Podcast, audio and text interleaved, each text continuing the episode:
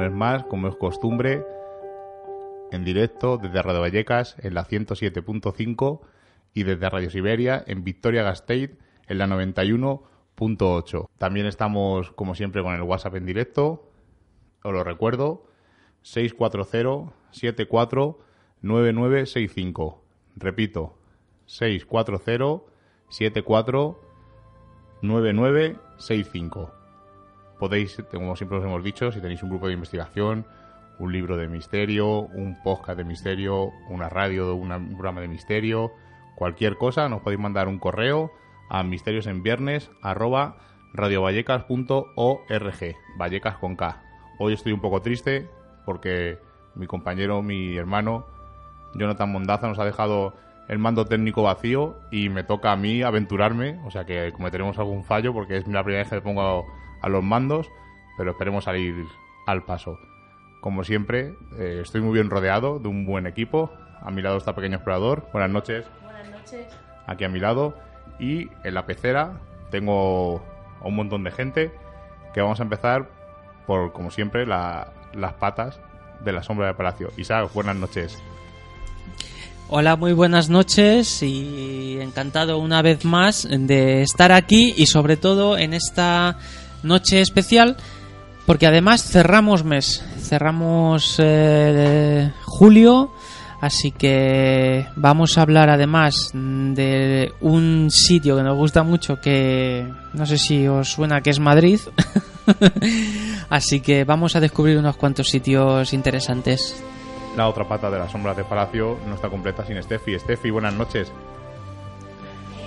Noches, Miguel Ángel, y a ver si, porque no hemos tenido oportunidad, Isaac, cuando salgamos del programa, de poder ver la famosa luna azul que va a tener lugar hoy. Pues de eso Seila va a saber un poco, que nos lo va a comentar luego. Buenas noches, Seila. Muy buenas noches, así dentro de un poquito os contaremos algo de la luna, de la luna azul. Y como os hemos dicho, no está mi hermano Jonathan Mondaza, me falta, estoy un poco cojo, pero hemos traído al becario. Buenas noches, Raúl. Hola, buenas noches, chicos. ¿Qué tal? Pues bien, voy aquí a haceros compañía, traer los cafés, las cervezas, etc, etc. lo que es lo mío. Poco a poco, poco a poco ya te vamos dando paso más. Además, no has venido solo, has venido con tu novia, con tu mujer, Cristina. Sí, sí, hoy me he traído compañía para que me ayude con los cafés. Cristina, dinos algo. Buenas noches por lo menos. Buenas noches. Ay, que no quería hablar, ¿eh? Es una chica muy cortada y no, no quiero hablar. Pues nada, aquí o se viene o no... y se habla o no se hace nada. Pues, como os hemos dicho, ha comentado ya Isaac por encima, vamos a hablar de lugares con mucha historia y sucesos, pero que nos va a contar mejor Seila. Pues sí, esta noche vamos a hablar de leyendas, historias, de esos hechos inexplicables paranormales que se han vivido o se siguen viviendo en algunos edificios, casas, instituciones de nuestra ciudad y de Aranjuez. Hoy hablamos de edificios malditos. Y como siempre para empezar, empezamos con las noticias. Noticias y agenda del misterio. Fragmentos de huesos eh, revelan casos de canibalismo de marineros británicos del siglo XIX.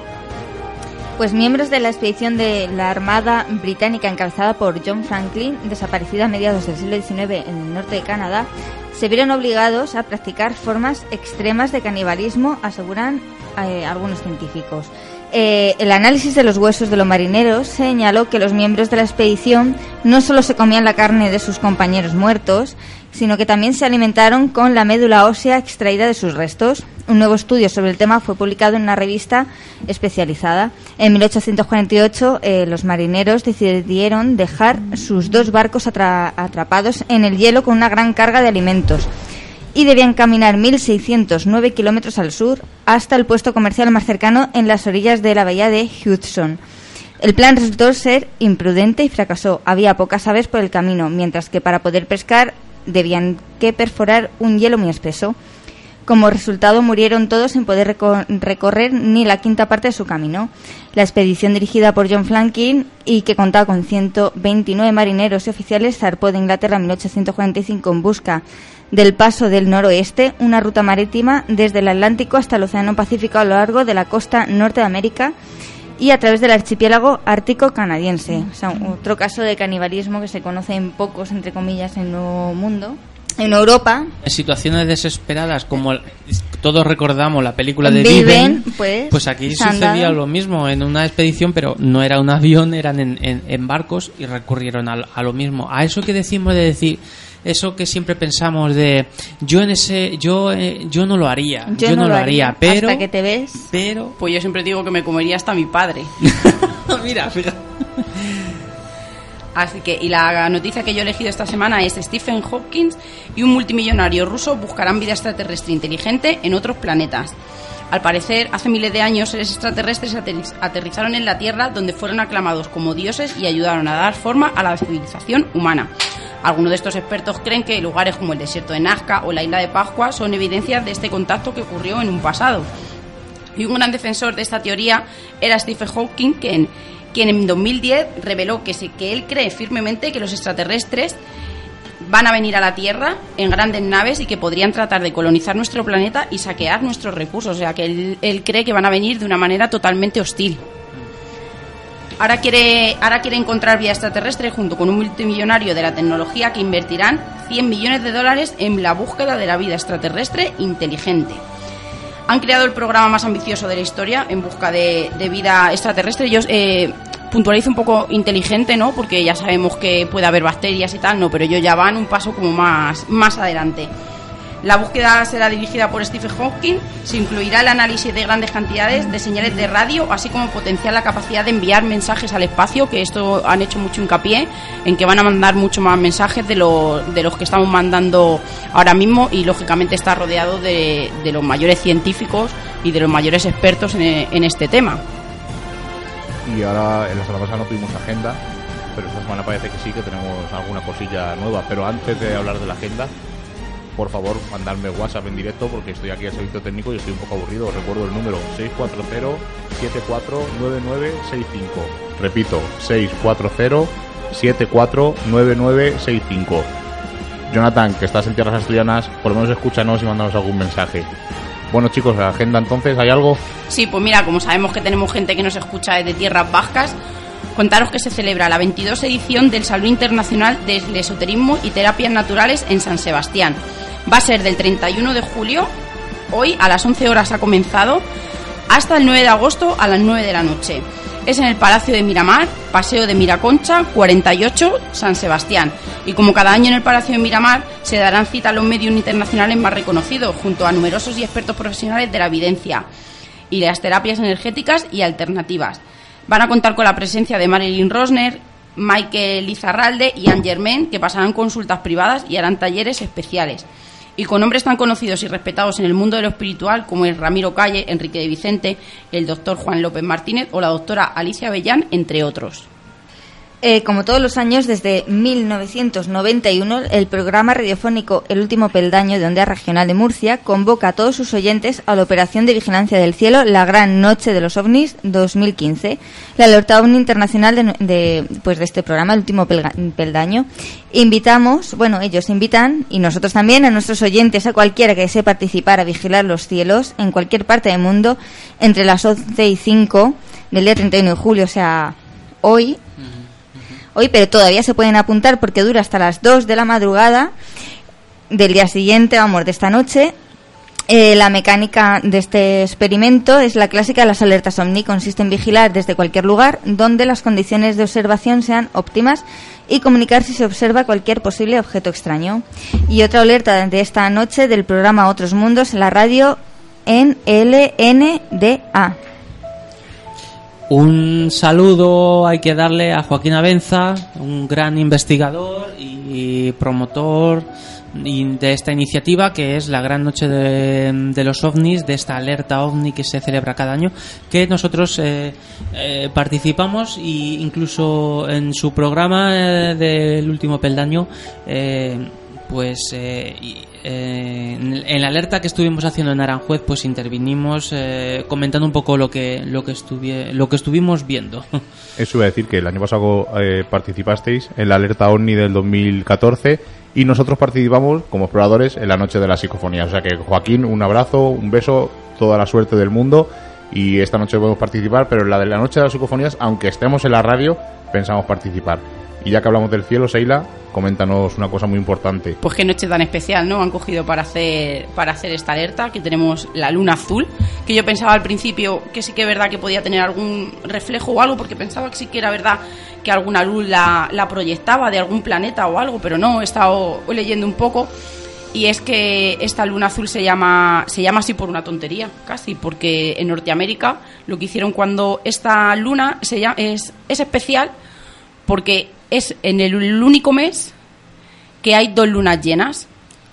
Se suele es cada 29 días y un tipo de cosas que convergen entre sí, pero es cuando hay dos lunas llenas en el mismo mes y solo pasa cada tres años, o sea que no vamos a tener otra hasta el 2018.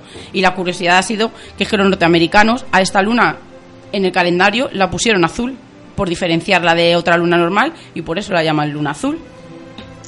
Pues una curiosidad. Mucha gente se pensaba que esta noche la luna iba a ser azul, pero realmente no, no es Es, azul. es que los americanos saben muy bien cómo vender con el marketing y hacer unos nombres sugerentes a, a cualquier cosa, ¿eh? A todo. Me Saben sigo quedando con la luna naranja de Valencia. Made in Spain. Bueno, y antes de pasar a la España mágica de Álvaro, comentaros que ayer estuvimos en el preestreno de La Orca. Fuimos gracias a la página web de Aullidos, nos tocó el preestreno. Le damos las gracias a Aullidos, por supuesto. Y pues vamos a comentar la verdad. yo no comen. Si tenéis 10 euros y queréis gastarlo en otras cosas, pues desde luego mejor. Una película eh, la, la hemos visto mil veces, es la historia típica recontada y vuelta a recontar, ningún susto, ningún fantasma, ningún miedo. Yo pensaba, eh, como dijimos aquí, ¿no? Que podía ser todo lo de Charlie Charlie, que podía ser un fake de la película. Hacen un poco de referencia, pero a mí me hubiera gustado más que hubieran hecho un poco de referencia si querían, si, si ellos se han basado en esta historia, que hubieran hecho un poco más al juego, no solo al personaje. Me hubiera gustado mucho, pero yo personalmente muy mala. Entonces, eh, el tema de Charlie Charlie, que fue viral, eh, se basaba en una historia real. Sí, claro, es un juego en México. Bien, eh, de- además de un explorador desaparecido y todo eso. ¿Tiene, ¿Cuenta algo la película sobre eso? No. Pues ento- entonces yo creo que no hay más, hay poco más que decir. O sea, si una película se, se promociona a través de un haj- de un hashtag que encima eh, sí que sí que daría para para una historia interesante y luego cuenta otra cosa, yo creo que es un marchamo de, de, de tergiversación a la gente para vender humo eh, pero a través de, de primero de lo mm, es- es una mala utilización de lo, de lo que fue la bruja de Blair el proyecto de la bruja de Blair que fue muy viral y, y- y, bueno mereció la pena ah, digamos entre comillas No, me- mereció para- la pena porque fue el de las primeras películas que pusieron de Sí. moda las películas en primera persona. Ha creado escuela, para mí es una Claro. película que ha creado sí, escuela. sí aunque hay opiniones enfrentadas pero bueno que te crea te crea una, una reacción o sea no te deja indiferente que a lo mejor a nosotros por eso nos ha decepcionado tanto, porque nosotros a lo mejor íbamos con una idea preconcebida de, de ver Normal. un poco más del juego, de la historia de, de- es que si de te este personaje. Es que si te utilizan un elemento viral que es Charlie Charlie y que tiene una historia que es alucinante, pues evidentemente tienes que ir con una idea preconcebida y no te tienes que sentir culpable por eso porque efectivamente, oye, oye, que has utilizado esto. Es como si luego te venden Choped y, y te han puesto el hashtag de jamón gratis. Aparte de cortísima, porque creo que duró una hora veinte, o una hora veintisiete como mucho. Una hora veinte y os voy a contar una cosa que le pasó a Seila que dio hasta un cabezazo y casi me tira la fanta. O sea que con eso os digo todo de lo buena que es. Bueno, tenemos a Álvaro aquí dándonos caña, así que vamos a pasar a escuchar a Álvaro. España mágica de Álvaro Anula. Pues buenas noches lo primero y bueno, en España existen algunos objetos o restos que no deberían de estar ahí. Y uno de esos restos que coinciden a la perfección con el concepto de OPAR iría muy ligado a uno de los grandes misterios que encierra nuestro país, como es el origen ni más ni menos que del vasco. Mucho se ha hablado sobre el origen de este idioma, que ya estaba aquí incluso desde hace milenios y que nadie se explica su procedencia. Se ha llegado a decir que son los descendientes de Tubal. Tubal era el hijo de Jafet y nieto de Noé, y a la vez el encargado de repoblar la península ibérica después del acontecer ese diluvio universal. Al misterio vasco se le añade un aliciente más, y es que el grupo sanguíneo y la anatomía de los vascos viene a ser distinta de la que marca la zona, como si hubieran llegado allí hace milenios de lugares pues muy lejanos. Esto se ha sabido por un importante hallazgo de unos extraños cráneos encontrados en lo que es una pequeña cueva llamada Cueva de Urtiaga, en una, en una localidad cercana a San Sebastián llamada Itziar. Estos cráneos fueron descubiertos en 1935 por unos antropólogos e investigadores, los famosos y reconocidos Aranzadi y Barandarian, que estaban convencidos de que el pueblo vasco constituía una raza diferente a la que podemos encontrar pues en lo que viene a ser todo el suroeste de Europa. Mm, los cráneos de Urtiaga datarían del periodo magdaleniense, que se encuentra en el Paleolítico Superior entre 15.000 y 8.000 años aproximadamente antes de Cristo. Lo misterioso del asunto es que los rasgos craneofaciales solamente los encontramos en los vascos, si los comparamos con pues, las otras poblaciones que encontramos por esos lugares. Son cráneos braquicéfalos. Esto quiere decir que aparece el cráneo acortado. También podemos encontrar en estos cráneos como las sienes aparecen muy pues muy digamos marcadas y el occipital se encuentra demasiado salido en comparación de las demás de los demás cráneos que podemos encontrar en la península ibérica. Según Barandarian, estos cráneos pertenecerían a una evolución local del hombre del Cromañón que por motivos de un cambio climático acontecido en esa zona, este, esta evolución solo se dio en el País Vasco y en las zonas de Navarra. Y claro, estos rasgos diferentes llamaron la atención de diversos científicos de todas las partes del mundo. ¿Cómo era posible que existieran diferencias tan destacables entre la morfología vasca y la de demás de la península ibérica, no? De ahí se dispararon las teorías de que esos cráneos provenían en verdad de regiones caucásicas del Cáucaso, donde el idioma, el vasco, es muy similar a los que podemos encontrar en esa región tan lejana a nuestra, bueno, donde podemos encontrar Euskadi.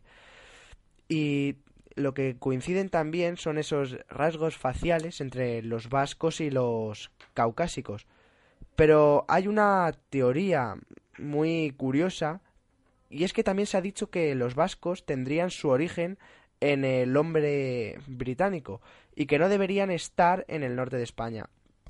En Gran Bretaña está muy aceptada la idea de que el vasco vendría de una rama celta que se perdió. Investigaciones de Oxford además añaden que era posible esa migración desde las islas británicas hasta el País Vasco mediante, vamos, a través de Francia, porque en esa época se dieron una, un fenómeno que provocaba que las mareas fueran bajas y se, y se pudiese ir desde el Reino Unido hasta Francia, pues, a, pues andando, podríamos decirlo así. Mm, lo curioso es que los cráneos encontrados en Urtiaga también tienen similitudes con los habitantes de dichas islas, lo que da más enigma al asunto. Lo que está claro es que no única y exclusivamente esos cráneos de Urtiaga se han encontrado en un lugar que posiblemente no sea su lugar de origen, sino que todo el pueblo vasco constituye un auténtico OPART en sí, puesto que no proceden del norte de España y estaban aquí desde mucho antes de lo que nosotros creemos, como queda demostrado en esos restos craneales encontrados en una pequeña cueva en una localidad cercana a San Sebastián. Sin duda alguna, es uno de los grandes misterios que encierra esta España mágica que cada día que pasa mm, me sorprende más a mí y a todo el que forma y quiere formar parte de ella. Pues nuestro amigo Álvaro ya ha terminado su sección de la España mágica. Como siempre, impresionante. Nos cuenta unas cosas que a mí me dejan un poco, porque yo no soy muy especialista en la España mágica, me deja un poco patidifuso. Y vamos a empezar con el debate, como es costumbre nuestra. Pues sí. Pues sí, mira, vamos a empezar. Yo creo que primero habría que hacer definición, ¿no? De casa encantada, de casas malditas, de casas enfermas. Y San nos va a contar lo que son las casas encantadas. Bueno, pues las casas encantadas viene de hace muchísimo, muchísimo tiempo, porque ya lo comentamos en su momento, por encima, eh, cuando tocamos los casos más eh, eh, famosos de poltergeist eh, y de este tipo de, fenomenología. Como decimos, la fenomenología de Poltergeist en su momento estaba asociada a una persona, pero las casas encantadas ya aparecían en libros y en, relatos que eran de bastantes siglos eh, antes en los que al parecer pues había sucedido un hecho extraordinario o bien bueno es que con, con el término casas encantadas aparecía así en, en libros eh, de investigación eh, porque era, digamos, el lenguaje de aquellos eh, tiempos pretéritos. Y eso sigue siendo ahora mismo un, un, vocabulario que se sigue utilizando, aunque nos parezca un poco en, en desuso. La casa encantada es aquella casa en la que parece que el tiempo o bien se ha detenido, bueno, hay diferentes eh, versiones, o bien que el tiempo o se detiene, o, que bien eh, se repite de alguna forma, son ecos del pasado. Podría haber una explicación, como muchos investigadores apuestan por una explicación científica a la cual aún no estamos, eh, no hemos llegado a comprender. Ahí podemos hablar de un montón de temas de como el tema de los multiuniversos, que estamos en pañales ahora mismo, y hablar de, bueno, cómo se cómo se cruzan un poco las, las realidades. Entonces, la casa encantada se ha dicho que está encantada por, por eh, porque eh, porque esto viene ya de siglos anteriores, es un lenguaje como he dicho ya un poco antiguo por eso esa, ese romanticismo de la casa encantada, eh, porque aparece ya en los primeros tratados de, este tipo de fenomenología extraña en, en lugares y en casas en, en, los que aparece en los que aparece esto. Pues sí, ya sabemos todos que en todos los pueblos no siempre hay una casa encantada. Nos acaban de mandar un WhatsApp nuestra amiga Carol, que es de Herbás, en Cáceres, que nosotros tenemos muchas ganas de ir porque es un pueblo con mucha historia. Es precioso, además. Que dice que allí hay, hay una casa que se llama, la llaman la Casa del Miedo. La Casa del Miedo, vaya, parece el título de una, de una película y... Además nos dice que se oyen ruidos y golpes y que antiguamente era una cárcel a veces suele decir que las casas encantadas hay mucha impregnación, ¿no? Que es lo que ha dicho Isaac, que se vuelve a repetir. Los parapsicólogos hablan de infestación, porque dicen que eh, los fenómenos que allí ocurren no tienen eh, ningún no quieren comunicarse, ¿no? Ellos eh, realizan su tarea una y otra vez, pero no tienen ninguna ninguna intención comunicativa interactiva con, con las personas. Así que otro otro tipo que hay que diferenciar, yo creo que es, son las casas malditas, que son en aquellas casas donde hay un deseo por parte de alguien o de algo de que ocurran hechos y sucesos trágicos a, los miembros de dicha casa, poniendo todos los medios para que esto ocurra como con rituales, conjuros, incluso con el poder de la mente, enviando energía negativa para que estos hechos oscuros sucedan. Y cuéntanos qué son las casas enfermas. Sí, para terminar, el término casas enfermas se refiere a aquella casa donde las viviendas son impregnadas por las emociones de sus moradores Las energías negativas pueden provocar la posibilidad de apertura de portales interdimensionales, in- in- perdón, interdimensionales.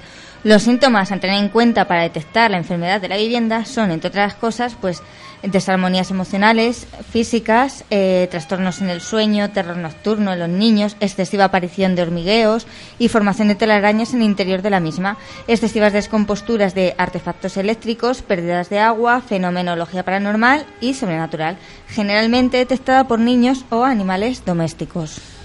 Y ya simplemente que a pesar de que investigadores y periodistas como somos nosotros, eh, investigadores, exploradores sois vosotros, periodistas quizá nosotros, eh, todo esto es una es- queremos clasificarlo, pero no olvidemos que todo esto también hay casos en los que se mezcla una cosa con otra y nos da una fenomenología y un caso que es único Mm. en un sitio y en otro. O sea que todo se mezcla. Difícil de encuadrar en- efectivamente, sitio. queremos encuadrarlo, o sea, y lo pretendemos con, con esta clasificación que hacen los Claro, investigadores. Pero como una cosa lleva a la otra y todo está entrelazado, al Claro. final mm, Ahí puede haber una impregnación eh, con un hecho que solo quiere manifestarse solo, pero que, que, que puede haber una mente de una persona que desencadene más ot- Sí, incluso otra eso puede hacer tipología. que enferme a la casa, que la Entonces, gente se sienta mal. exacto, efectivamente, que la gente, aunque nos oiga decir de una forma tan así, tan clasificada estas cosas, luego en la realidad tenemos un montón de casos en los que se juntan un montón de, De fenómenos, factores, sí, es de verdad. fenómenos, que es un poquito incluso de cada cosa. Pues sí, y eh, una de las cosas que me ha gustado esta noche es que son eh, los casos que vamos a contar son casos que están muy cercanos a nosotros, por sitios que hemos pasado mil veces y vosotros en Aranjuez que habéis pasado doscientas mil veces igual. Sí, igual, igual. Así que yo creo que lo mejor va a ser empezar. Y yo voy a coger uno que me ha parecido muy curioso porque no, no lo había oído de aquí en Madrid. Sí que había oído historias de lo que vamos a contar, pero aquí en Madrid no. Es eh, la calle Francisco de Goya. Este pintor eh, no se iba a librar de los fenómenos paranormales porque ya sabemos que todas sus pinturas negras y todo esto viene rodeado de un poco de leyenda de leyenda negra. Incluso censurado en su época, Pues sí. decían que eso no era arte. Nada, nada, sí es verdad. Que le tenían al hombre un poco ahí. Además, por su minusvalía y todo, es verdad que le tenían como un poco apartado. Pues se dice que la Quinta del Sordo, que es como se llama la casa, eh, esta es la casa que habitó su- durante sus últimos años de vida y estaba también, dicen, habitada por presencias extrañas. Dicen que eh, por esta circunstancia eh, Goya plasmó en todas las paredes de la casa algunas de sus pinturas y eran obras depresivas, oscuras, que se ataron todo tipo de habladurías, que era lo que, lo que estábamos diciendo. Y la rumorología de la época, que estamos hablando de comienzos del siglo XIX, creía que dichas pinturas eran el reflejo de las presencias y energías paranormales que, habitía- que, habi- que habitaban perdón, en la vivienda del pintor. Estas últimas obras fueron trasladadas hace ahora 100 años al Museo del Prado, que es, un honor tenerlas en, en nuestra ciudad, donde vivía el pintor y que no solo y que queda prácticamente nada de la finca donde él vivía, donde ya hemos dicho se denominó la Quinta del Sordo. Y ahora vamos a hablar de un sitio emblemático de, de nuestra ciudad también. Sobre el Ministerio de Asuntos Exteriores que se encuentra aquí en, Ma- se encuentra aquí en Madrid. Eh, está más o menos en la plaza de San Juan Bautista. Y bueno, eh, ahí teníamos pues una fue un lo que es el ministerio fue en su momento una cárcel entonces pues bueno pues allí en 1962 se- la corte la creó y a lo largo de su historia el pueblo criticó mucho la situación inhumana de, la- de los calabozos y los tormentos que se le infligía a los a los presos eh, o pues a lo largo del tiempo los vecinos y la- eh, de la antigua cárcel aseguraban que durante siglos se han oído gritos desgarradores de, y cuenta la leyenda que eran espíritus carceleros de quien murieron tras ser torturados. Y este es uno de los muchos sitios oficiales de, de los que se encuentran en Madrid que tienen historia. Otro que os puedo contar yo personalmente, de un relato de un amigo directo mío, es de Nuevos Ministerios. Nuevos Ministerios, allá en Paso de Castellana, que mi amigo era personal de mantenimiento y en despachos donde tenían que trabajar, pues mm, se abrían, se cerraban las persianas, se encontraban las cosas movidas y bueno, pues la verdad es que tenían miedo. Yo he estado dentro de ese sitio, he estado dentro del ministerio y andar por los pasillos solo, porque allí, claro, la gente no trabaja, está más tiempo en la cafetería, impresiona, impresiona muchísimo. Entonces, bueno, los las zonas de centros oficiales de lo que son Madrid y todo lo que es España tienen mucha historia. Eso iba a decir que no solo de Madrid, porque muchas instituciones de toda España hemos oído hablar de Málaga, de Córdoba, de Jaén, de, de sitios del norte, que las instituciones no sé lo que tendrá. Suele haber una historia detrás antigua de que ese sitio hubiera sido un poco en su sitio. Suelen ser mm, que vienen de ser pues palacios donde han vivido gente rica, donde se ha aprovechado ese momento de ser personas ricas a hacer ciertas cosas. Pues que bueno, pues también con mucha magia negra que lo que era la aristocracia la llevaba un poquito a escondidas, pero que se utilizaba mucho. Sobre todo lo, y lo que ha dicho, eh, y más eh, si eh, recalcamos la historia negra. O sea, eh, a mí me ha recordado un poquito también pues las historias de, la plaza de la plaza mayor. eh, cuando se aquí la, la Santa Inquisición pues eh, realizaba sus actos de fe y hay testimonios en los que se dicen que aún va- eh, hay vagabundos, fantasmas recorriendo esa, esa plaza, esos soportales. un sitio donde muy mítico que se refiere a estas cosas que se hacían en esas estos sitios oficiales pues la casita del príncipe en el Escorial donde no precisamente se iba solo a jugar a la gallinita ciega ¿Sabes? Ahí transcurrían muchas otras cosas. Había que, más, bueno, ¿no? Había muchísimo más. bueno, es que ese entorno del Escorial lleva muchas Sí. cosas por detrás. Es que ya solamente donde está situado es un enclave único. La puerta del infierno, una de las Sí, una de puertas las- del una de las puertas del Que dice infierno. que está Cancerbero ahí esperando. Ah, eso es. Pues muchas gracias Raúl, ha sido para nosotros es un honor que esta noche estés aquí con nosotros otra vez. Para mí es un placer. Muy bien, y ahora sí que vamos a pasar a un sitio emblemático de Madrid, donde nos encanta pasear por esos jardines y por donde los reyes godos nos enmarcan un camino hacia dónde. pues, un- camino hacia el misterio, como siempre. Antes de contar mi anécdota del Palacio Real y la leyenda que ahí ocurre, voy a cortar el micro a Seila para que no me conteste. Os voy a contar un secreto de los que me gusta contaros cuando estoy presentando. Hoy está presentando Seila y cuando yo cambio la escaleta o por el que mejor me confundo o me salto del el renglón y tal, me regaña. En, en teoría, el Palacio Real, que es lo que voy a contar yo, iba lo primero, pero se ha saltado y le estoy dando aquí al cristal. diciendo, ah, que cuando te confunden no pasa nada, pero no pasa nada. Como se ha confundido Seila, no hay ningún problema. Te dejo replicar. Qué fuerte, nada. Ya te corto, ya te corto, nada. Bueno, pues como está diciendo el Palacio Real, los terrenos están situados entre la cuesta de San Vicente y San, Franci- San Francisco el Grande. Y decían antiguamente que estaba habitado por brujas, duendes, fantasmas, espíritus y demás. El suceso más importante acaeció la, acaeció la Nochebuena de 1734, eh, cuando el edificio se incendió. El Alfonso VI construyó, el, construyó sobre el antiguo Alcázar y empezaron a- al finalizar las sombras eh, empezaron a ocurrir cosas extrañas.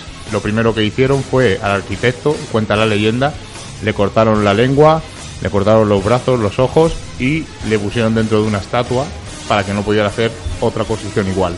Dice la leyenda, las malas lenguas, que por la noche una de las estatuas que están arriba en el Palacio Real llora y se queja como si no tuviera lengua, intentando salir de su estatua, de su cárcel, pero no sabemos si es cierto o no. Me encanta esa historia.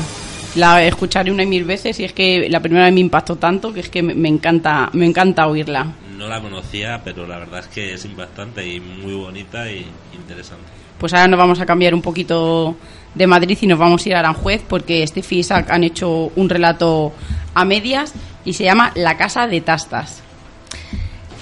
Eh, pues sí, además es que es un caso que, que Isaac y yo, eh, de, de las sombras de Palacio, tenemos especial cariño porque fue el primero que, que tratamos en nuestro programa, el programa número uno, se inauguró con el fantasma de la Casa de Tastas gracias a la colaboración de José Emilio Cuerva, eh, que tiene un blog en internet, además, donde se relata esta historia de manera extensa, pues si alguien quiere meterse en internet y, bus- y buscarle. Eh, además es que es un, un caso poco, poco conocido. Eh, pues esta casa, la casa de Tastas, se encuentra donde creemos que actualmente están las oficinas de la sociedad local de Sol de la Vivienda, Sabia. Decimos creemos porque ahora con los Sí. cambios de gobierno y todo esto, pues no sabemos Claro. si eso sigue ahí o no. En su día, pues este edificio acogió a militares y voluntarios de la Cruz Roja. Muchos de ellos pudieron comprobar en los años 80 cómo un imposible dejaba sus huellas en el mismo suelo. Y bueno, vamos a hablar de extraños pasos y ruidos de muletas. Les relatamos los hechos que forman parte de una historia, como he mencionado antes, casi desconocida de Isa, nuestra localidad, eh, pues Aranjuez. Efe- efectivamente. el edificio surgió, fue un gran impacto para cuando, en aquella cuando le- época, pero en nuestra generación se ha llegado esa historia muy apagada y bueno, José Emilio pues la, la ha conseguido rescatar. El edificio eh, se encuentra, se encuentra o se encontraba según se mire, eh, en- porque ese edificio ha sido tirado y reconstruido, se encontraba en la calle Capitán número 24 y era un pequeño patio de corrala. Y es que en Aranjuez eran muy típicas las casas de, de corralas. Y en su primera planta se encontraba un pasillo habilitado como sala de espera con escaso mobiliario. Tras la puerta pasaba consulta por la mañana don Luis el practicante. Eh, las otras dependencias no tenían tanto paso. De frente a la puerta de entrada estaba el final del pasillo que se dividía. A la derecha había una escalera de grandes peldaños de madera para acceder al pasillo de la corrala. Eh, esto es importante porque ahí se van a empezar a desencadenar, bueno, donde está la vivienda se empieza a desencadenar los fenómenos. Bueno, pues el pasillo era pequeño, un tanto oscuro y silencioso. Su lateral izquierdo albergaba la cantina de la Cruz Roja. Y estos eh, hogares particulares, en, pues en esa época ya no estaban habitados. Pues las noches de guardia en la casa de Tastas eran tranquilas hasta que unos inusuales acontecimientos comenzaron a inquietar a militares y músicos y esto lo vamos a recalcar como hemos como ha comentado al principio eh, mi compañera aquí los protagonistas son eh, auténticos militares Eh, y es que se escuchaban ruidos procedentes de una de las viviendas de arriba eh, recordamos, eh, los militares de la Cruz Roja y voluntarios estaban en la, en la parte de abajo. Se supone que arriba ya no vivía nadie. Como decimos, se escuchaban ruidos, se intuía movimiento. Eh, los militares decían que había alguien. Estos comentarios hacían muy poca gracia a los soldados que estaban de, de- guardia, evidentemente, intentan- intentando justificar los ruidos como pues lo típico, como que de algún gato colado por, por la ventana. eh, pero mientras eh, más bien otros eh, más decididos afinaban más el oído, prestaban más atención y aseguraban que no, esos ruidos no, no podían corresponder a, a un simple animalito como, como un gato, sino que eh, se semejaban más a pasos de hombre. Efectivamente, algo se oía e, e inequívocamente eran pasos. O sea, se comprobó que eran pasos, unos pasos dificultosos que parecían sonar más fuerte eh, cada vez. Tanto que es fácil imaginarse al soldado de, de guardia pues estar pendiente de lo que sucedía y del miedo que pasaba eh, escuchando lo que sucedía en el piso de arriba. Los, los hechos terminaron de boca en boca, perdón, en, en- de, todos los soldados. Eso era la, la comidilla. Las guardias se hacían cada vez más incómodas y los mandos, atención, terminaron por intervenir. Recordemos, estamos en los años 80, sede de la Cruz Roja y de, y esos militares. Sargento Vidal propuso subir una tarde con las llaves que en la sede se guardaban de todas las viviendas que, que había arriba. Como decimos, eh, no estaban habitadas. Aquella vivienda de donde se procedían los... eh, los ruidos, sobre todo los pasos extraños, pues no se abría desde que murió su inquilina. Y su inquilina era una señora muy mayor. Y el sargento Vidal además añadió un detalle. Decía textualmente, recuerdo que le faltaba una pierna, andaba con muletas. Bien. Pues a la tarde el sargento subió con dos soldados y abrió, la puerta de aquella supuesta vivienda, pues con dificultad y con la ayuda de los dos soldados que le acompañaban. Encendieron los mecheros y distinguieron muebles arruinados por la humedad, unas muletas apoyadas en la pared y entre estas pues una zapatilla de andar por casa. En el centro de la habitación, que servía de recibidor, destacaba un gran bulto alargado cubierto por una sábana. El sargento preguntó en alto, mirando al resto de, soldados que le acompañaban, ¿qué será eso tan grande? Y dio un tirón a la sábana, dejando al descubierto un tambaleante y polvoriento Cristo crucificado. Nada más y, nada menos. Imaginaos, encontraos con esa eh, escultura así. Eh, ¿Qué pasa? Que eso fue una gran impresión eh, lo que les provocó eh, a, tanto al sargento como a los soldados y les obligó a admitir que les daba hasta miedo y que no y que esa figura era aterradora y que desde luego no volvían a subir nunca más allí as- hasta ese piso. Bien, pues así cerraron la puerta y bajaron las escaleras. Lo hicieron con el cuerpo descompuesto. Eh, y entonces un soldado interrumpió y preguntó al sargento si había escuchado algo mientras bajaban. El sargento asintió. Sí, efectivamente, el sargento, el propio sargento dijo que sí. Eh, que, había escuchado algo, pero que como fuese una broma, se les iba a caer el, un paquete a los dos que nunca olvidarían. Estamos hablando de la eh, cultura militar. Eh, ¿Qué es lo que sucede? Pues que se abrió de nuevo la puerta con mechero en mano. La luz de los encendedores duró muy poco, porque dos de ellos cayeron al suelo al comenzar la estrepitosa huida. Durante el instante en que la chispa iluminó la habitación, pudieron observar, atentos, al Cristo perfectamente tapado de nuevo con la sábana, y junto a este, las muletas, y entre ellas, la zapatilla. Bien, pues estos acontecimientos marcó un antes y un después en las conversaciones de, de la cantina de los militares. El sargento, tiempo después, confesó a sus subordinados que apenas podía dormir desde ese día. Le parecía tener el Cristo delante de su cama mirándole con sus ojos huecos. Por ello, quería saber qué pasaba exactamente en esa maldita casa.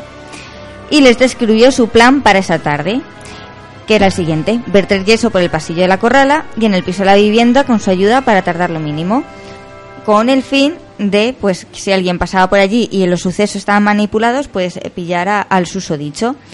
Entonces, pues cogieron el saco y en tres pasos se encontraron al pie de la escalera. Ante la puerta, el sargento giró la llave y abrió sin dificultad.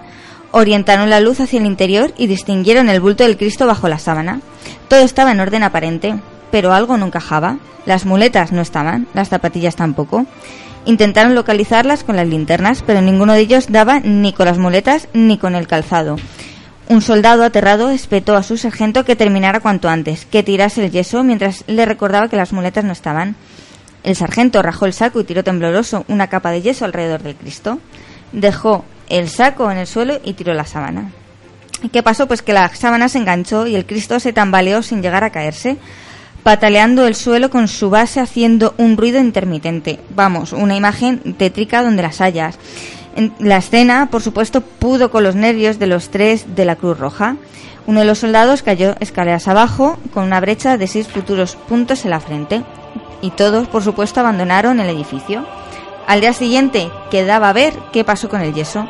Los tres sabían perfectamente lo que estaba pasando y no necesitaban comprobar nada, ni podían. Eh, al contar todos los hechos a la cantina, dos soldados entrantes y un miembro de la banda subieron entrada, entrada a la tarde, llaves en mano. Al abrir se encontraron con que la mancha de yeso, Isaac, no era virgen. No, porque en ella había marcas de calzado de pie derecho, acompañadas de sendas señales circulares de los tacos de goma de las muletas. Tanto las muletas como la zapatilla se encontraban a los pies de un bulto alargado, perfectamente cubierto con una sábana. A partir de cerrar por última vez la puerta, nada se oyó, ni pasos, ni golpes, nada. Incluso los alambres del, del tendedero callaron. Tal vez presintieron la futura irrupción de las excavadoras para reformar el inmueble conocido como la Casa de Tastas. El edificio maldito, desconocido además de Aranjuez. Sí, porque ves, yo sé que ahí de Aranjuez estoy, estoy muy, muy perdida, a no ser de lo que nos enseñó aquel día maravilloso Isaac. Y ahora vamos a pasar a un duendecillo que dicen que anda por uno de los pulmones más grandes de Madrid. Cuéntanos, Miguel. Pues ya sabéis que yo soy un poco tramposo, hemos dicho edificios y me he ido a un parque. Soy un poco, sabéis que soy un poco taur y me gusta saltarme las normas que para eso están. Las normas que no se saltan no son normas. Pues el retiro antiguamente no era como lo conocemos, era un jardín privado, pertenecía a la dinastía de los Borbones y el primer rey que estuvo por allí andando era Felipe V. Eh, dicen que el rey se maravillaba porque por las noches crecían flores, crecían plantas, crecía todo tipo de, de jardines, de flores, árboles, y los jardineros que allí estaban se quedaban anonadados porque ellos no hacían nada, no sabían cómo podía ser. Dicen las malas lenguas que un duende trabajaba por las noches y hacía crecer el jardín más frondoso. Algunos trabajadores del parque llegaron a afirmar haberlo visto, pero siempre se las apañaba el duendecillo para escapar entre la vegetación porque el retiro antiguamente era más frondoso de lo que tenemos ahora. Nadie pudo capturarlo hasta hoy. Solamente lo capturó un arquitecto, bueno, un hombre que construyó una estatua, que además la estatua está en el retiro, se puede visitar. Cuando la corona cedió el retiro a- al pueblo, era el refugio de todas las parejas que querían ir a tener un poquito de intimidad allí. Y decían que había gente que sentía la presencia de- del duende por allí. Decían que el que podía ver al duende era bendecido con una relación larga y, y duradera. Además, correspondida y acababan sus días todos juntos. Como veis, soy un poquillo tramposo y me he saltado el edificio. Pues ahora saliéndonos un poquito del retiro, vamos a bajar por la calle Moyano, donde hay tantos libros tan interesantes. Y vamos a llegar a este sí que es un edificio clave del misterio, que es el Reina Sofía. Pues la historia se remonta a finales del siglo XVIII, cuando donde hoy está el museo se encontraba el Hospital General. Dicen que en aquella época una epidemia provocó que el fallecimiento de multitud de personas. También se dice ¿no? que aquello fue un hospital de niños y fueron enterradas en el sótano del centro, del centro sanitario. En una reforma posterior, en el 90, llegaron a encontrarse restos humanos entre los que se encontraban tres monjas. Dicen, hoy están enterradas en la misma puerta del museo. Y dicen, y están. Lógicamente no están abiertas al público, pero sí que las dejaron donde, donde se las encontraron. También dicen que cuando llegó el Guernica al Reina Sofía empezaron a, suceder extraños sucesos. Se movían muebles, eh, ya sabemos que en este sitio los ascensores suben y bajan, los perros no quieren entrar. Y yo creo que es que es un cuadro con mucha impregnación, ¿no? Eh, que tiene atrás una historia ese cuadro tan potente que sí que es verdad que puede haber removido algún hecho paranormal, pero para cerciorarnos de este y otros casos más, hemos recopilado un testimonio de un gran amigo nuestro que se llama César. Esta noche tenemos en Misterios en Viernes con el placer de contar con César, que, que es guarda de seguridad, que ha estado en muchos sitios de los que vamos a hablar hoy y nos va a contar sus experiencias y las que le han contado sus compañeros. Buenas noches, César. Buenas noches, Sheila. Muchas gracias por invitarme al programa. Nada, Es muchas gracias un a ti. estar aquí. De Reina Sofía, ¿qué es lo que te han contado tus compañeros Eh, de allí? bueno, mis compañeros que han ido con perros dicen que hay ciertos sitios donde los perros no entran. Escuchan voces, ruidos y algunos pues han visto eh, fantasmas o sombras que... eh, pero es lo que me han contado, no he podido estar ahí en realidad. También te han contado que los ascensores es verdad que suben y bajan Así durante es. toda la noche. Eh, exactamente, Sheila. Y un compañero casualmente me contó que dice que ellos pues se quejaban de que los ascensores se activaban y vinieron los de ascensores Otis y los desconectaron. Y mira, es imposible que los ascensores se muevan porque quedan desconectados. Pero dice que nada, aún así, sin energía eléctrica, los ascensores seguían funcionando. Ya sabemos que este edificio es un edificio con mucha historia y yo creo que algo se ha debido de quedar ahí impregnado, por claro. supuesto que sí, así es, por supuesto que sí. Y ahora sí que nos va a contar César uno de los sitios en los que él ha trabajado, que es en la Filmoteca de, de Madrid. ¿Qué es lo que ocurre allí? El castillo del conde de Perales. Eh, primero te voy a contar la historia. Perfecto. En el año 1808, en plena invasión napoleónica, el palacio se convirtió en un escenario dantesco, porque José Miguel Fernández de Pinedo, el tercer marqués de Perales, tenía una fábrica de pólvora. Entonces dicen que se corrió el rumor de que en vez de llenar los cartuchos con pólvora, los había llenado de arena. Entonces vino la turba de Madrid, lo sacaron a rastras, lo llevaron hasta la plaza de Tirso de Molina, donde lo ahorcaron. Esa es la historia que está en Wikipedia y todo. Pero también hay otra que cuentan allí, que dicen que el conde de Perales, en un arranque de locura, mató a toda la familia. Y él se ahorcó a la entrada. Como yo he trabajado ahí, conozco el sitio y tal. Yo la verdad excepto en sitios donde se te eriza el cuerpo cuando entras, pues nunca lo vi. Pero había un compañero allí que dice que él sí lo vio, que una noche estaba haciendo una ronda y sintió que alguien lo seguía y cuando miró vio un hombre grande con una gabardina vestido de la época que lo miraba y hasta que desapareció. Pero este es un edificio totalmente reformado, no queda Eh, nada No, antiguo. no, sí, sí, han conservado, se han reformado ciertas áreas, pero se conserva todo lo antiguo de la época. Impone, ¿ah? Impone. Sí. Lo interesante de Perales es lo que hay debajo, las catacumbas que hay debajo, que en realidad está prohibido el acceso. Nosotros, pues, y a mí como me gusta, pues yo siempre he bajado. Y eso es lo interesante porque es una serie de pasadizos que conectan, dicen, porque ya están tapiados para que nadie pueda acceder. Y conectan, dice, con los conventos, con Sol, con todos los sitios de la época. Hay un sitio que parece ser que en su tiempo fue una iglesia porque quedan ahí vestigios de que parece ser que un púlpito y tal, parece que fue iglesia. Dicen que fue un convento, hay nichos, porque dicen que ahí iban estas monjas de claustro, interesantísimo, qué pena que no sea accesible al público. Es una pena que nos tenga encerrados a nuestra Correcto. historia. Y es lo bueno de mi profesión, que al ser yo vigilante, pues yo puedo acceder a esos sitios. Entonces cuando me tocaban los turnos de la noche, pues cogía mi linterna y me bajaba a, a recorrerlo. César, yo te quería hacer una pregunta un poquito personal. Sí, Tú referente a todos estos temas, porque yo siempre digo ¿no? que una persona, un piloto, un guarda jurado, un médico, un policía, yo pienso que vuestro nivel de sugestión es diferente al de los, a la de las personas normales. ¿Ha habido alguna vez que te haya pasado algo extraño? extraño, extraño, mm, la verdad que no. La verdad que no, extraño, extraño. Así, Bueno, y ahora nos quiero contar que es una primicia que me ha traído hoy César. Eh, una compañera suya está trabajando recientemente en el Palacio de Linares. Ya sabemos que es un sitio clave en el misterio de nuestra ciudad y nos va a contar algo que allí está ocurriendo. Exactamente, el Palacio de Linares, el marqués José de Murcia, pues tuvo a este chico José que se enamoró de Raimunda, Raimundo Osorio exactamente. Eran hermanos. Que eran hermanos. Cuando su padre se enteró de que este se había enamorado de su hermana, pues lo mandó a estudiar a Londres. Luego él regresó de Londres, su padre ya había muerto y se casaron los dos. Pero el Papa Pío IX, pues los casó en Casti con Vivere, que significa que no podían tener hijos, pero tuvieron esta niña Raimunda.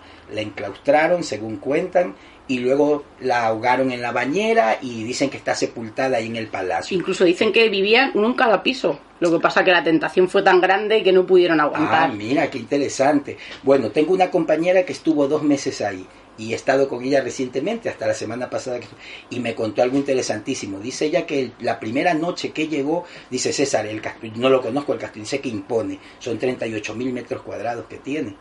Y dice que ella llegó, pum, dice, mientras transcurría la noche todo bien, fue a apagar las luces y tal, porque eso es gigantesco. Pero a las 3 de la mañana, dice ella que escuchó que arriba como que azotaban una puerta. ¡Pah! Tiraban la puerta. Su esposo también es vigilante, dice César, dice, yo me le. Entonces empecé a guasapear con mi marido y le contaba lo que estaba escuchando. Y mi marido me decía, sube y ve qué es que pasa. Pero dice, la verdad me quedé helada. Yo que iba a subir, me dice, nada. Dice, y, y en la puerta, dice, en una puerta que le daban, le daban, dice, y hay corrientes de aire, no hay porque todo está cerrado. Pero daban y daban a la puerta. Dice, por lo menos, dice, estuvieron unos casi una hora dándole a la puerta. Dice, yo ya explotaba de los nervios. Paró la puerta, se hizo el... Estamos hablando tres de la madrugada. Paró la puerta, ya no se oía nada. Y empezó el ruido como cuando estrujan las bolsas de compra de los supermercados. El tipo dice como que... bueno. César dice, yo helada, petrificada. Y, y decía a mi marido, no cortes, háblame porque estoy que no sé qué hacer, si salir corriendo, si entrar o salir. Igual, un buen rato estrujando la bolsa, se callaron. Y luego pasos, pa, pa, pa, pa, que corrían por las plantas. Al día siguiente ella ya empezó a preguntar a los, porque ahí hay un bar y tal, a los camareros, y le contaron que sí, que ahí pues, que incluso hay un caso de, un- de dos vigilantes, los más famosos de dos vigilantes, también hay casos con perros, que en una visita del rey, antes de que llegue el rey, pues llegaron perros, primero pasan perros para ver si hay explosivos y tal. Habían secciones donde los perros no accedían, se quedaban ahí y no pasaban. Y le contaron que un vigilante una vez, haciendo la ronda, un vigilante armado con revólver, en un espejo vio algo y se lió a tiros contra el espejo. Tuvieron que venir la policía y tal, y lo encontraron al tío, vamos, hecho pedazos.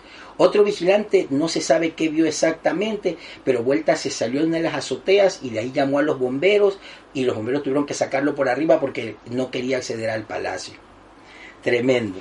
Pues sí, ya, eh, se vuelve a repetir la historia del espejo porque Ah. uno de, no- de nuestros mayores gente en este mundo ha mirado es Santiago Vázquez y él tiene una grabación en el que uno de los espejos también se ve o se intuye, se intuye Ah, algo. mira, se es verdad lo del vigilante. Así dicen que el vigilante no sabe qué vio porque se lió a tiros contra el espejo.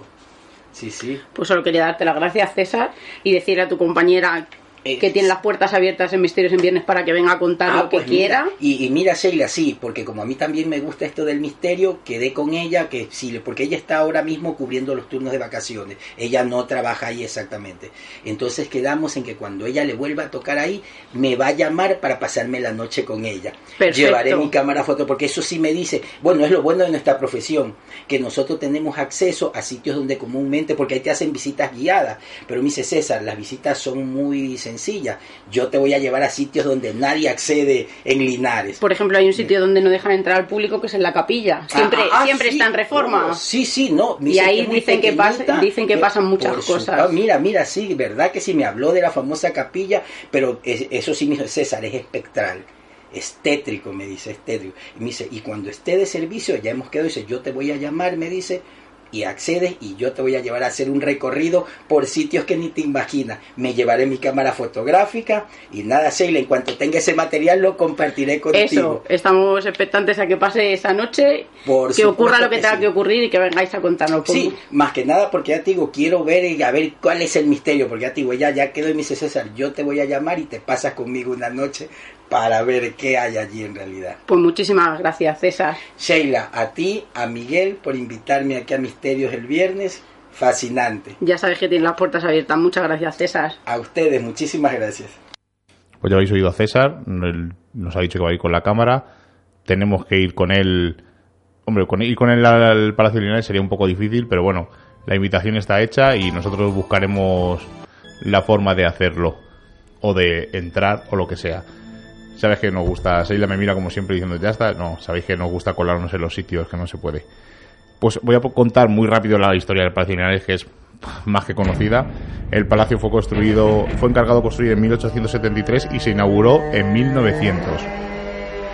Da para entonces dicen que ya el edificio estaba maldito. El marqués José de Muga había contraído matrimonio con Raimunda de Osorio. Esta historia la conoce todo el mundo, sabe todo el mundo que eran hermanastros.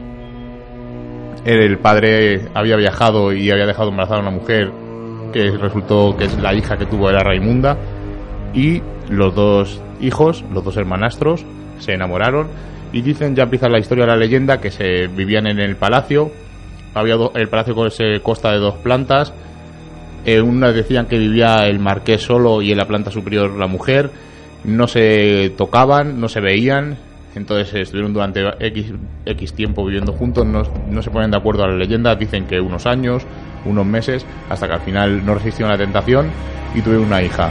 La hija dicen que se llama Raimundita y a partir de aquí ya todo es leyenda, especulación, dicen que la hija estuvo viva, vivía allí en el palacio, dicen que nada más nacer la asesinaron, que está empalada en palacio, que está tirada en un pozo, hay de todo tipo de leyendas alrededor de esto.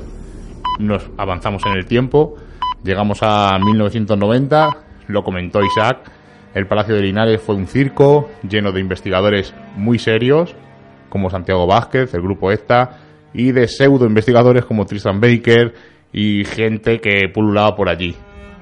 Eh, ¿Qué decir más a lo que comentó Isaac? Pues yo creo que lo que le voy a poner ahora te va a encantar.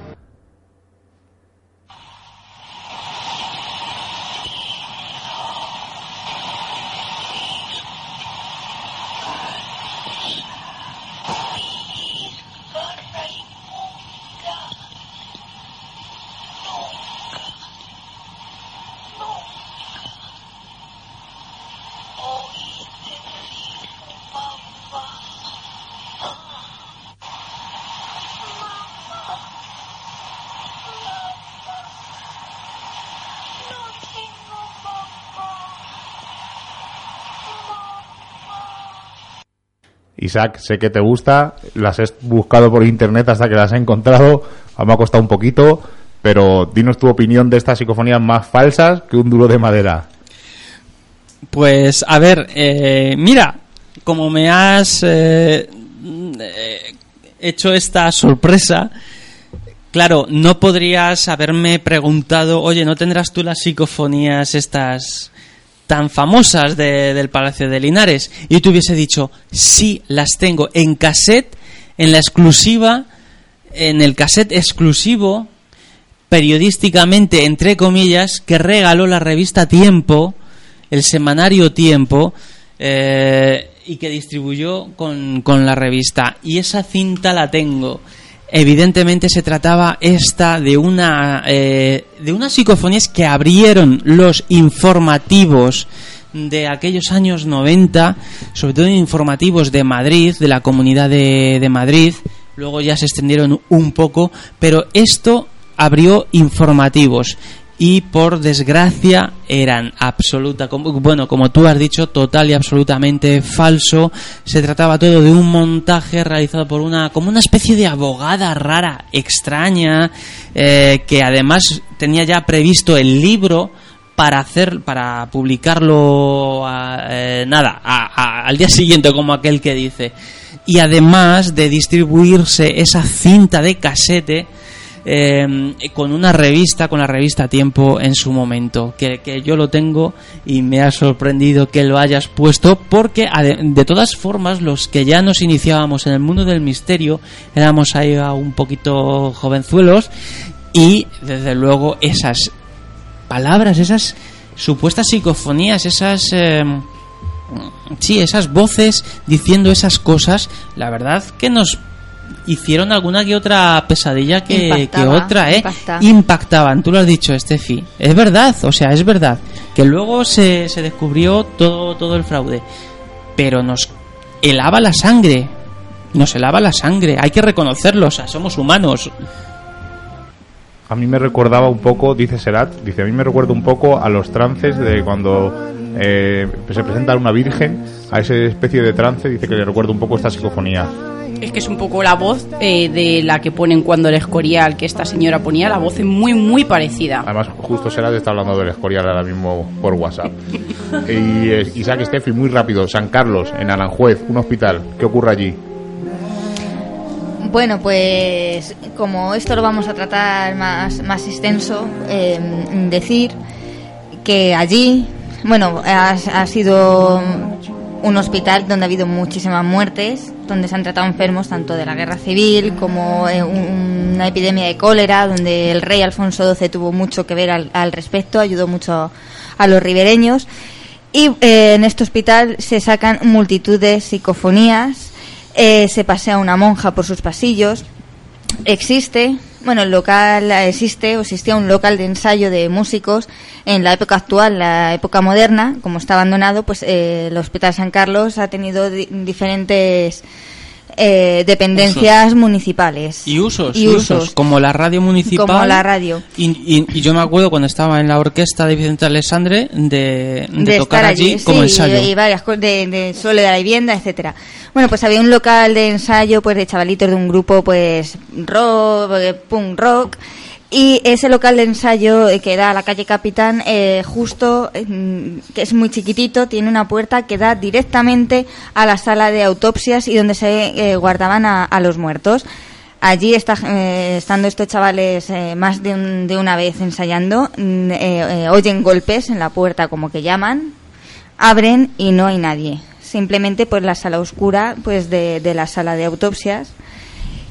Y bueno, o sea, eh, se utiliza, se, eh, se cuela gente allí, bueno, se cuela y no tanto porque tienen llaves de allí y se hacen rituales satánicos y de gente además muy conocida en Aranjuez, que no vamos a dar el nombre, pero de gente importante, entre comillas, de Aranjuez, que se hacen allí rituales satánicos. Y hay que recalcar que no estamos hablando de un edificio que esté apartado de Aranjuez. No, estamos casi hablando del centro de Aranjuez. Se trata de un hospital eh, con un valor cultural, eh, arquitectónico absolutamente increíble que yo, yo no sé si a lo mejor lleva también esa, esa maldición de que, por ejemplo, en los años 90 se, inauguró, se inauguró una placa para hacerle un parador esa placa continúa, el parador no existe. Siguiente equipo de gobierno, eso iba a ser un centro de interpretación de bellas artes. Pasaron dos legislaturas, nada, eso queda, está en ruinas, está en pleno centro de Aranjuez, ¿eh? en el casco urbano. Y ahora hay otra otro proyecto aprobado. Nada. Pues esperemos que lo sigan dejando ahí hasta que nosotros vayamos a investigar y a explorar dentro. Y espero que os hayan encantado los casos. Ya se nos acaba el tiempo, así que vamos a pasar a las recomendaciones que a mí me parecen muy, muy interesantes. Recomendaciones del misterio. Mi, re- mi recomendación, mi recomendación, empiezo yo, me cuelo, porque estoy en el servicio técnico. Eh, el Madrid Oculto 2. Se lo enseño a mis compañeros. Una guía práctica. Casos, como los que hemos hablado, incluso algunos más curiosos. ¿Quién robó la cabeza de Goya? ¿Dónde se pueden comprar reliquias auténticas? ¿Qué tiene que ver la muerte con el nombre del tío vivo? Entre otras muchas curiosidades. Eh, Madrid Oculto Yo, como, dos, como os he dicho, escrito por Marco y Peter Besas, padre e hijo. Ediciones en la librería, en cualquier librería lo podéis encontrar. Además, Isaac ya recomendó todos los libros de edición en la librería porque son muy, muy curiosos. No nos salimos de la misma editorial. Lo que pasa es que mi recomendación eh, es otro formato. Imaginaos una revista en la que aparece como portada temas como los siguientes: El crimen de Guadarrama, la plaza de Santana en la historia eh, de la masonería, un dossier dedicado a las verbenas eh, veraniegas madrileñas, con una sección sobre leyendas de Madrid, con una sección sobre el porqué de las paradas de metro, por qué se llaman de esa forma, eh, en un- una revista donde te ofrece un reportaje de los domicilios y las tabernas que frecuentaba Cervantes, o por ejemplo, la que nunca se llegó a construir, la Gran Plaza de la República, de la Segunda República. En 1933 sí se iniciaron obras. Todo esto lo podemos encontrar en el kiosco y mi recomendación es acudir cada dos meses al kiosco porque sí que se reparte bastante bien una revista que es muy específica y está dedicada a esta ciudad. Se llama Madrid Histórico. Lleva 58 números. El precio quizá pueda parecer un poco caro, 5,95 euros. El papel es de altísima calidad, así como todas lo que, lo que trata de ella. ¿Qué es Madrid Histórico? Una revista dedicada a desvelar y hacer estudios sobre el Madrid, en tanto al nivel arquitectónico como social, etcétera. Muy, muy recomendable, tanto para no expertos como para expertos. Pues quedan dichas nuestras recomendaciones. Nos dejamos en el tintero algunos edificios, porque hay muchos más. También me dejo en el tintero la historia de un fantasma que dice que puebla mi trabajo que se llama Víctor, que ya os comentaremos en próximos programas. Y ya se nos acaba el tiempo, nos vamos despidiendo. Isaac, buenas noches.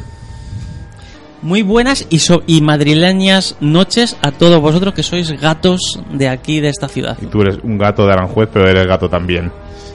Raúl, buenas noches. Buenas noches y nada, espero que os haya gustado los relatos y que hayáis disfrutado del programa.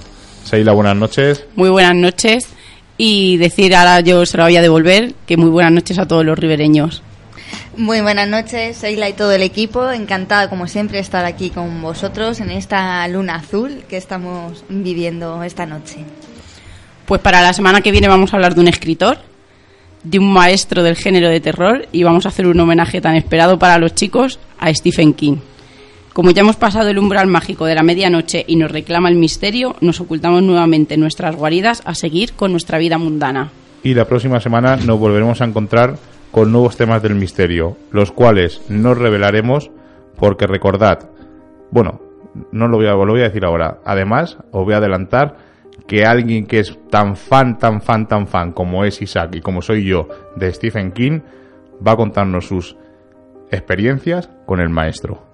Y retomo donde estaba, en Radio Vallecas, en la 107.5 y en Radio Siberia, en la 91.8, Misterios en Viernes. Hasta la semana que viene.